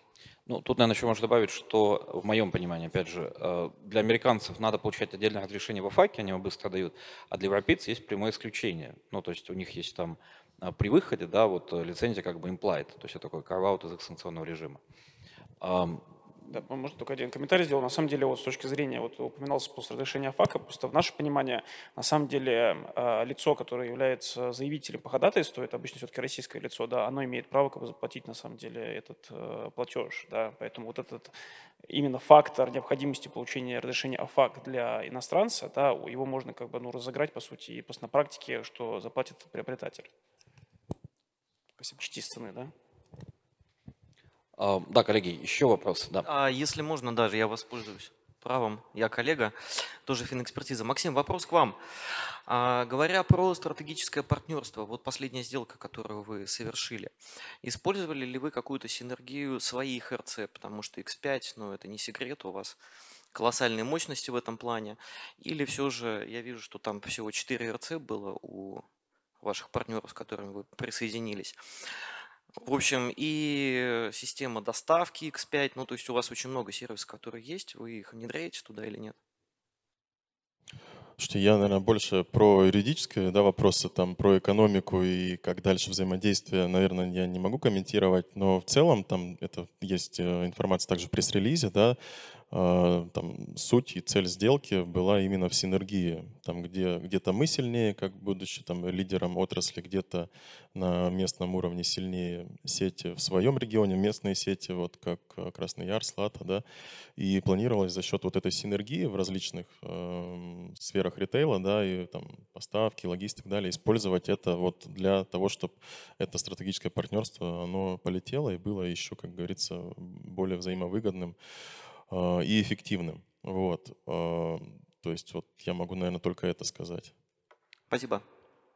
А у меня вопрос, можно к Денису э, тоже по поводу, какие рекомендации вы даете клиентам, вот часть э, опционов, да, потому что в указе достаточно широкая формулировка о необходимости нести сделки с долями, то есть там любые сделки, влекущие косвенно или прямо установление прав в отношении долей в ООО. Да, вот все заключают там опционы, делают их.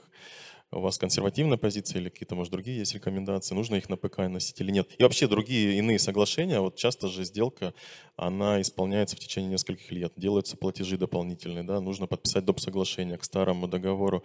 Как вы считаете, нужно эти истории носить в ПК или не нужно? Или можно, я бы сказал, не носить? Короткий ответ – да, нужно формально. А, мы опционы, ну, мы следуем за разъяснениями, да, были в конце прошлого года разъяснения в отношении э, всех сделок, которые направлены на косвенного контроля. А, значит, все опционы, которые мы заключали, были до декабря прошлого года. Соответственно, при этом нотариус, как условие удостоверения опциона, всегда просил, как одно из условий акцепта, да, представление разрешения правительственной комиссии. Мы, а, поскольку опцион использовали для расчетов по сделке, да, и никогда не а, собирался у нас клиент там его реализовывать, а, этот момент могли позволить себе опустить. А сейчас э, все стало очень сложно, поэтому еще раз коротко отвечая на вопрос, да, на все нужно разрешение правительственной комиссии, опционы мы сейчас э, не используем. Да, коллеги, спасибо большое. И последние, наверное, ну, полтора последних вопроса. Да. Ага, Назаренко Екатерина Транснефть. Наверное, вопрос либо к Максиму, либо к Денису в продолжении темы опционов. Вот вы говорили об опционах э, на обратный выкуп в случае, если иностранный инвестор временно уходит с рынка. А если у нас СП, да, российское юрлицо иностранное, и наоборот российский акционер решил временно выйти из СП, которая зарегистрирована на территории недружественного государства. Была ли такая практика заключения именно опцион на обратный выкуп в отношении российского участника? У нас не было. Я тоже не слышал, да, вот э, я думаю, все новости по эвакуационным сделкам, они достаточно оперативно публикуются. Как правило, это связано именно с уходом иностранного инвестора. Там кто-то, наоборот, хочет вернуть контроль. Вот вчера новость была, да, там э, кто-то хочет э, указать себя, что он является выгодоприобретателем траста, вот, поэтому мне, я тоже не слышал про вот такие true Russian deals с использованием опционных конструкций. Да, и последний, и далее можно будет в куларах э, задать вопросы. Да, последний вопрос. Добрый день, спасибо большое, коллеги. Владимир Селезнев, Gardner Resources, финансовый консультант по M&A сделкам. У меня вопрос, наверное, ко всем, у кого какой есть опыт. Вот взаимодействие с правкомиссией, может, не совсем юридический, но такой правовой вопрос – я думаю, все рано или поздно там столкнутся с таким. по крайней мере, мы столкнулись, что по букве закона мы соблюдаем, допустим, для клиента все правила, да, все подаем, детально расписываем, там и оценщики, и 50% дисконты, и KPI, и так далее, и так далее. Но вот такая ситуация, допустим, профильное министерство поддерживает, в целом правительство поддерживает, но какие-то люди, ну, допустим, там, Центральный банк или какие-то там представители прав комиссии могут начинать, я не знаю, там какие-то условно запятые проверять в каком-то отчете об оценке или говорить, что не нравится там прогноз рентабельности или еще что-то. Ну, понимаете, такое всякое бывает, то есть много разных сторон, которые принимают вот это решение об одобрении. И здесь начинаются как бы такие обсуждения, что а почему так, а нам что-то вот не нравится. И как бы можно аргументировать, там, давать, но опять же у них э, нет там, обязанности соглашаться, а у вас, как ну, консультанта или там продавца актива, соответственно, будучи иностранцем, у вас ограничены как бы там ресурсы, да, чтобы как-то их отстаивать эти свои интересы, кроме как бы вежливого объяснения. В этой связи вопрос, есть ли какие-то там, не знаю, опыты, не знаю, правовые ресурсы, возможности что-то как-то здесь отстоять, пояснить, кроме как просто вот там, да, вежливо аргументировать. Спасибо. Ну, э, да, я просто скажу, ну, нужно увеличивать этот ресурс, и все. Ну, то есть никто не отменял межведомственных, межведомственных соглашений или какого-то, ну, как бы убеждения этих коллег при помощи других коллег. Поэтому это, ну, ну как так работает как правило, блокирует э, профильное министерство. То есть, например, если алкоголь блокирует Минфин, потому что акцизы, Минпром, там в большинстве случаев, то есть их отрицательная позиция блокирует все. А, и понятно, что есть там heavy jar, назовем это так, то есть администрация президента, где, ну, откуда приходят какие-то там пожелания, и, ну, на практике они, как правило, выполняются. И там есть столкновения и так далее, но вот это уже такие, как бы, тяжелые сферы. Вот. Но в любом случае ну, можно убедить, можно там это, то есть и плюс это вот этот фарватер меняется там каждые, наверное, 3-4 месяца, как мы видим. Коллеги, спасибо большое. Да, в кулуарах я думаю, что можно продолжить. И э, Кирилл Рюриков, использование стейблкоинов для расчетов по сделкам. Э, Лемчик, крупские партнеры. Кирилл. Добрый день еще раз.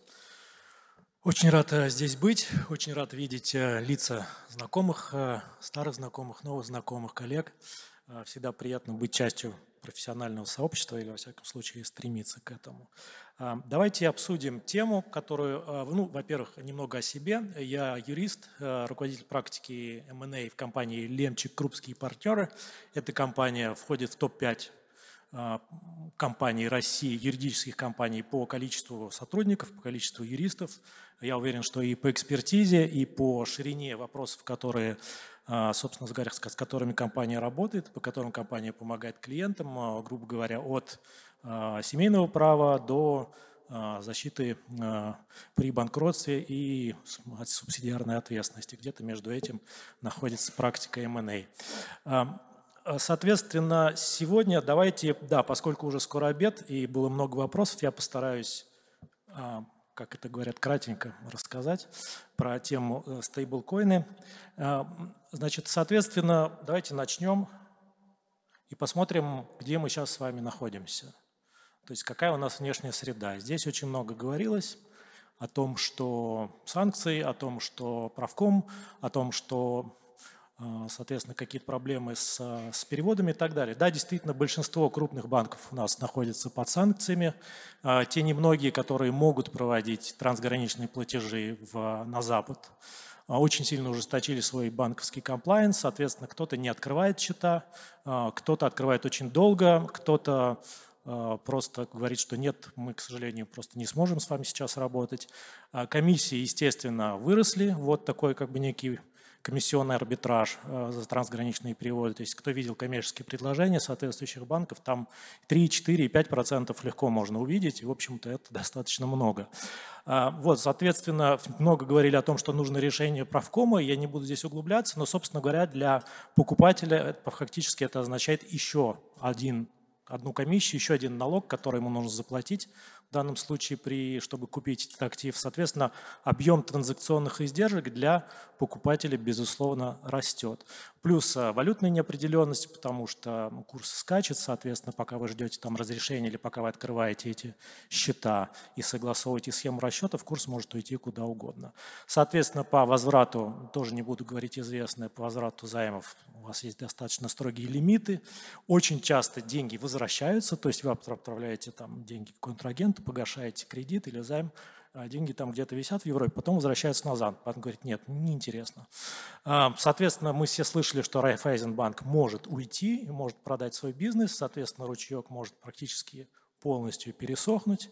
Ну и, наверное, сюда же для колорита можно добавить включение Объединенных Арабских Эмиратов в серый список ФАТФ что, в общем-то, с точки зрения именно расчетов, планирования, структурирования расчетов, опять же, открытие счетов в Эмиратах, прохождение комплайенса в Эмиратах, доказательство происхождения средств, создает проблемы. На этом фоне становятся интересными, или, во всяком случае, возникает интерес к тому, как работают альтернативные методы платежа. Стейблкоины. Стейблкоины. То есть давайте посмотрим, наверняка многие знают, что такое стейблкоины, но у кого-то там они сейчас где-то лежат в кошельке или кто-то ими за что-то расплачивался и так далее. Но давайте просто для тех, кто пока этого не знает, попробуем быстро объяснить, о чем идет речь. Это э, криптовалюта, да, то есть, соответственно, там называйте как хотите, монета, расчетное средство, цифровой актив, а, коин, все что угодно, а обращающиеся в распределенной сети, в сети действующих технологий распределенного реестра, то есть, грубо говоря, на блокчейне, там, если совсем профанически говорить. А в чем фишка? Фишка в том, что у нее есть определенный конвертационный курс, она автоматически, безусловно, конвертируется по фиксированному курсу в какой-то фиатный, какой-то фиатный актив. А, в валюту, в валютную корзину, а, в золото, в нефть. Ну, в общем, как правило, это все экзотика, но в основном речь идет, конечно, о долларе и частично о евро. Обмен один к одному или один к 0,999,97 а, или 1,00002, если вам повезло, соответственно, делает стейблкоины фактическим там деривативом, если хотите, и цифровым аналогом базового валютного актива. А, им очень легко распоряжаться, его можно там, приобрести, его можно перевести кому-то там за 3 секунды. Все это достаточно хорошо. Конечно, это небезопасно. А, безопасность блок, а, блокчейна и криптовалюты – это миф. Точно так же можно сделать там все, что угодно. И, но, тем не менее, в ситуации, когда все сложно с фиатными валютами, возможно, кто-то захочет посмотреть на этот метод расчета. Ну и комиссии. Комиссии, конечно же, в, в, в, в блокчейне гораздо ниже, чем в реальном мире. Пока это так. И не берусь говорить, какие конкретно, потому что все зависит от случая, но в целом мы говорим о комиссиях там, до 1%, 2%, это если все, все очень сложно, а иногда и нулевой комиссии. В целом это экономически возможно при принятии определенного риска может показаться кому-то привлекательным. Давайте быстро посмотрим на основные а, стейблкоины.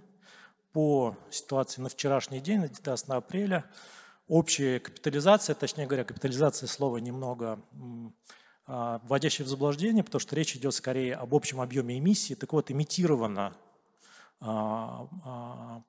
стейблкоинов где-то на 120 миллиардов долларов. Естественно, эта цифра все время меняется, там идет переток туда из фиата в, в стейбл, из стейбла в фиата и обратно. Но в целом где-то около 120, из них на первую монету приходится 81 миллиард, остальное там по мелочи уже на все остальные. Естественно, есть и другие монеты, но просто Поскольку они имеют низкую капитализацию, мы их здесь, наверное, рассматривать не будем. Обороты тоже, в принципе, достаточно существенные, то есть э, где-то около 40 миллиардов за вчерашний день, причем вчерашний день был не таким активным. А, к чему я это говорю? К тому, что в общем э, это не какой-то экзотический рынок с какими-то очень маленькими оборотами, это, в общем-то, глобальный рынок, глобальный валютный рынок, если хотите. И, соответственно, сделка, которая не очень большая, не какая-то огромная миллиардная сделка, там 5, 10, 15, 20 и больше миллионов, вполне может в течение дня быть э, расшита, закрыта именно с использованием э, стейблкоинов, потому что ликвидность нам это позволяет. Что, собственно говоря, волнует потребителей, что волнует регуляторов в отношении этого финансового инструмента?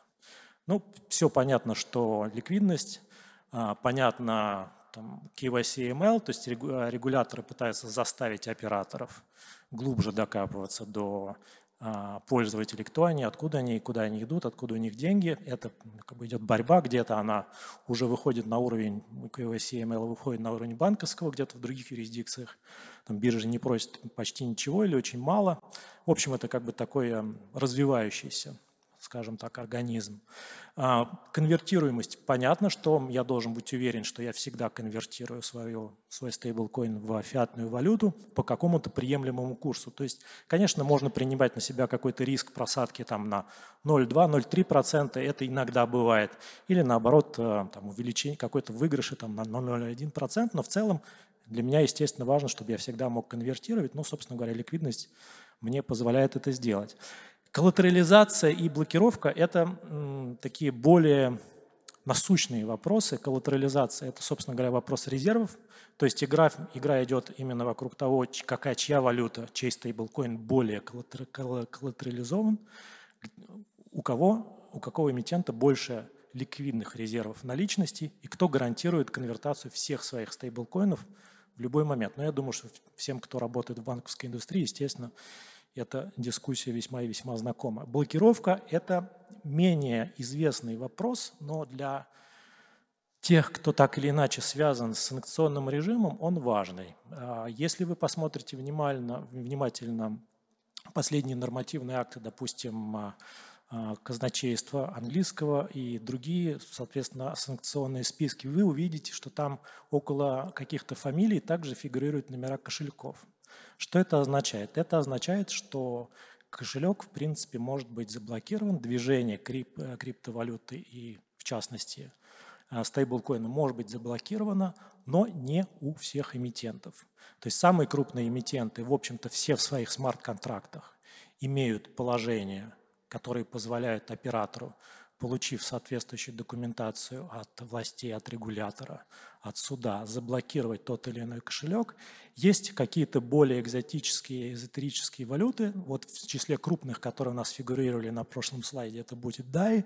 DAI пока, насколько мне известно, не позволяет третьим лицам блокировать операции с этой валютой. Это важно, это нужно в каждом случае исследовать. Вот, э, возвращаясь к вопросу с разговором о ликвидности, давайте посмотрим небольшой кейс-стади. Вот две самых крупных валюты. Это Tether э, USDT и э, USDC coin. Соответственно, первый и второй номер на рынке, крипто, на рынке, на рынке простите, стейблкоинов. Соответственно, хороший брат и плохой брат, разлученные братья-близнецы. Вроде и те, и те, и другие доллар. Но вот мы можем посмотреть на историю USDT и практически Последние несколько лет они идут от расследования к расследованию. Расследование генерального прокурора штата Нью-Йорк о том, что они вывели свои резервы и затыкали ими дыру каких-то там своих братских компаний, бирж или кого-то еще. Коллективный иск отряда физических лиц на манипуляцию рынком на титаническую сумму 1,4 триллиона долларов, тоже, по-моему, поданный в штате Нью-Йорк. Расследование FTC, 40-миллионный штраф, продолжающееся расследование Департамента юстиции тоже связанные с резервами. То есть, видите, в принципе, все вокруг чего вертится, как бы в чем, а, соль вопроса, это резервы. Резервы – это самое главное для стейблкоина, и те, у кого резервы более понятные, более явные, более доказаны, они, естественно, а, потихонечку выходят вперед а, с точки зрения рыночной борьбы. 2022 год, опять же, пострадал USDT от проблем, связанных с FTX, с банкротством FTX биржи падение до 5%, то есть, условно говоря, за один USDT давали 95 центов.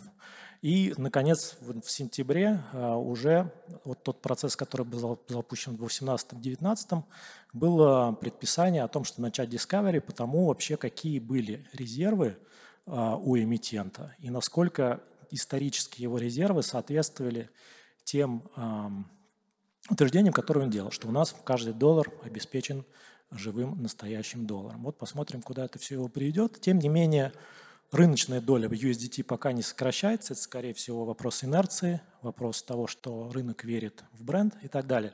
Вот. А с другой стороны USDC. USDC постепенно нагоняет USDT. А, ежемесячные отчеты Грант Тортон публикуются на их сайте за каждый месяц последние много лет по адекватности резервов. У них партнерство с Coinbase, у них в акционерах BlackRock, у них в акционерах Fidelity Investments. У них а, недавно заявили о том, что они как бы финализируют свое партнерство с визой, и, возможно, там в какой-то момент а, можно будет принимать и платить а, в, в, в USDC с карточкой Visa. Соответственно, у них лицензии, о которых они город заявляют в каждом штате. То есть вы видите, как бы, вроде говоря, один и тот же бизнес, но два совершенно разных подхода. Поэтому, наверное, если планировать сделку, то нужно смотреть на то, какая компания – предоставляет вам большую, наибольшую безопасность. Собственно говоря, так же, как когда вы выбираете свой банк. Вот, тем не менее, проблемы есть у всех. Проблемы есть и у USDC. Банкротство Silicon Valley Bank тоже их затронуло. Они провалились на 10 центов в какой-то момент в прошлом году, а, ну, э, точнее говоря, в этом году. Но сейчас курс вернулся и где-то там колеблется на уровне 0,1-0,99 с копейками. Что в России? Вечный вопрос. А, в России есть закон о цифровых финансовых активах. Я думаю, что мы все его знаем и не будем в него углубляться. Что нам здесь интересно? А, закон, конечно, посвящен в большей степени будущей биржевой инфраструктуре и будущей инфраструктуре по обращению цифровых активов, но он определяет цифровые, что такое цифровые активы и что такое цифровая валюта. И, соответственно, вводит некие запреты в отношении лиц, которые находятся в России, которые являются резидентами, личным правом которых является российское право, в отношении проведения платежей а, в а, цифровых финансовых активах и цифровой валюте. Ну, в целом, а, я это читаю, мы это читаем как запрет на прием цифровых финансовых активов или цифровой валюты в оплату товаров, работы и услуг. Безусловно, доли и акции ценные бумаги в целом, скорее всего, являются товаром, поэтому а, продавать а, доли ценной бумаги за и получать цифровые активы в оплату я, наверное, не смогу. Но вот покупать у нерезидентов или у лиц, чьим, чьим личным законом не является российский закон, в принципе, я не вижу прямого запрета на то, чтобы это делать, даже и напрямую. Конечно, а, соответственно, нет какой-то сформированной практики на эту тему, однако а, а, криптовалюты и стейблкоины в целом, в общем-то, признаны российским законодательством. Они, то есть было какое-то долгое время, когда их просто как бы не существовало, но в целом они существуют. Это объекты гражданских прав, это имущество с учетом указанных ограничений. В общем-то, они оборотоспособны. Есть история по вынесению криптовалюты в оплату уставного капитала. Есть история по постановке, есть даже инструкции по постановке криптовалют на бухгалтерский учет. А, есть, собственно говоря, нормы на налоговое законодательство, которые говорят, что задекларировав владение, приобретение криптовалютами, вы приобретаете определенную правовую защиту. То есть владеть ими, безусловно, можно, приобретать их можно, платить ими можно, скорее всего, за рубеж, а вот получать их и рекламировать я не могу рекламировать, что я получаю оплату юридических услуг криптовалюты, хотя иногда такое случается. А, я не могу. Вот сейчас нарушил закон. А, далее, что в других странах? Ну, здесь мы видим очень простую картинку. Собственно говоря, страны геополитического Запада а, вполне себе позволяют внутри себя расчеты в стейблкоинах.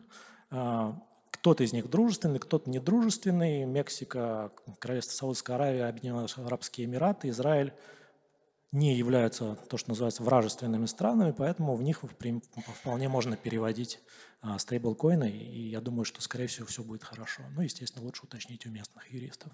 Вот, расчеты запрещены со страшной силой в Алжире, Бангладеше, Египте, Ираке, Катаре, как ни странно, в Китае, Марокко и Тунисе. Все остальное э, между ними это серая зона, но в целом я думаю, что мир движется к тому, чтобы а, стейблкоины были законным средством, точнее говоря, законным средством оплаты, не платежа, не платежным средством, но активом, которым можно расплачиваться во, во всем мире. Собственно, вот, то есть давайте просто пройдемся по тому, что нам надо сделать, если мы все-таки решились на оплату а, в стейблкоинах по нашей сделке. Коллеги, вот организаторы тоже предупреждают, что обед стремительно погибает, вот поэтому, да, чуть-чуть. Да, я буду говорить очень быстро. А, а, значит, соответственно, мы заключили транзакционную документацию. Нотариус, а, с которым мы, нотариус, с которым мы общались, сказали, что, в общем-то, никто нам не, не мешает заключить договор, допустим, мены доли, указав в договоре, что оплата производится в стейблкоинах аллергии это не вызывает. Естественно, есть бесконечное количество вариантов, которые я не буду в этом зале рассказывать, э, которые связаны с куплей-продажей валюты, инновацией, уступкой, суброгацией, э, займами и так далее и тому подобное. Я думаю, что можем в кулуарах все эти варианты обсудить. Вот, соответственно, дальше мы находим дружественную биржу, криптобиржу, э, которая обслуживает российские юридические лица. Вчера я общался с Binance. Binance мне сказали, что они открывают счета российским юрлицам без лимитов, что платежи проводятся без лимитов, что можно завести рубли.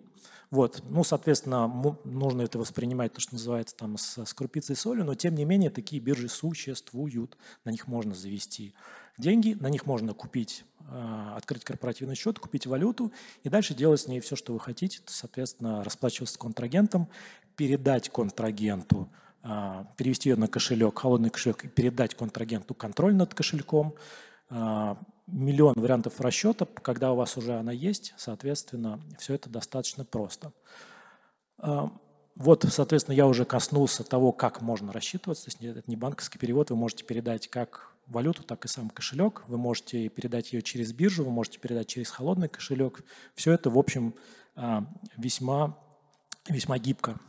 Вот, соответственно, мы вышли на последний слайд, что стейблкоин представляет собой принципе достаточно стабильные платежные инструменты. Следите, конечно же, за скандалами, падениями банков, бирж и так далее. И в эти дни не планируйте закрытие, а в остальные дни, я думаю, что все, в принципе, должно быть нормально. Технические расчеты в них проводить возможно. Правовая возможность приобретения российским юрлицом стейблкоинов за рубли – скорее всего, существует. Комиссии за проведение сделок не такие высокие, как в традиционной финансовой системе, и уж, безусловно, не такие, как в Москве а, в апреле 2023. Есть определенная степень неопределенность в том, как именно мы лучше структурировать сделки по передаче а, контрагенту криптовалюты, но это то, что называется вопрос на, а, для креативного регулирования, которое, я думаю, всем нам очень хорошо знакомо. Все, я закончил. Еще раз спасибо за внимание. Я старший, я, простите, руководитель практики M&A в компании Лемчик Крупские партнеры. Мы находимся на Большой Дмитровке. В любое время, время заходите, пообщаемся, угостим вас кофе, обсудим все интересующие вас вопросы. Спасибо.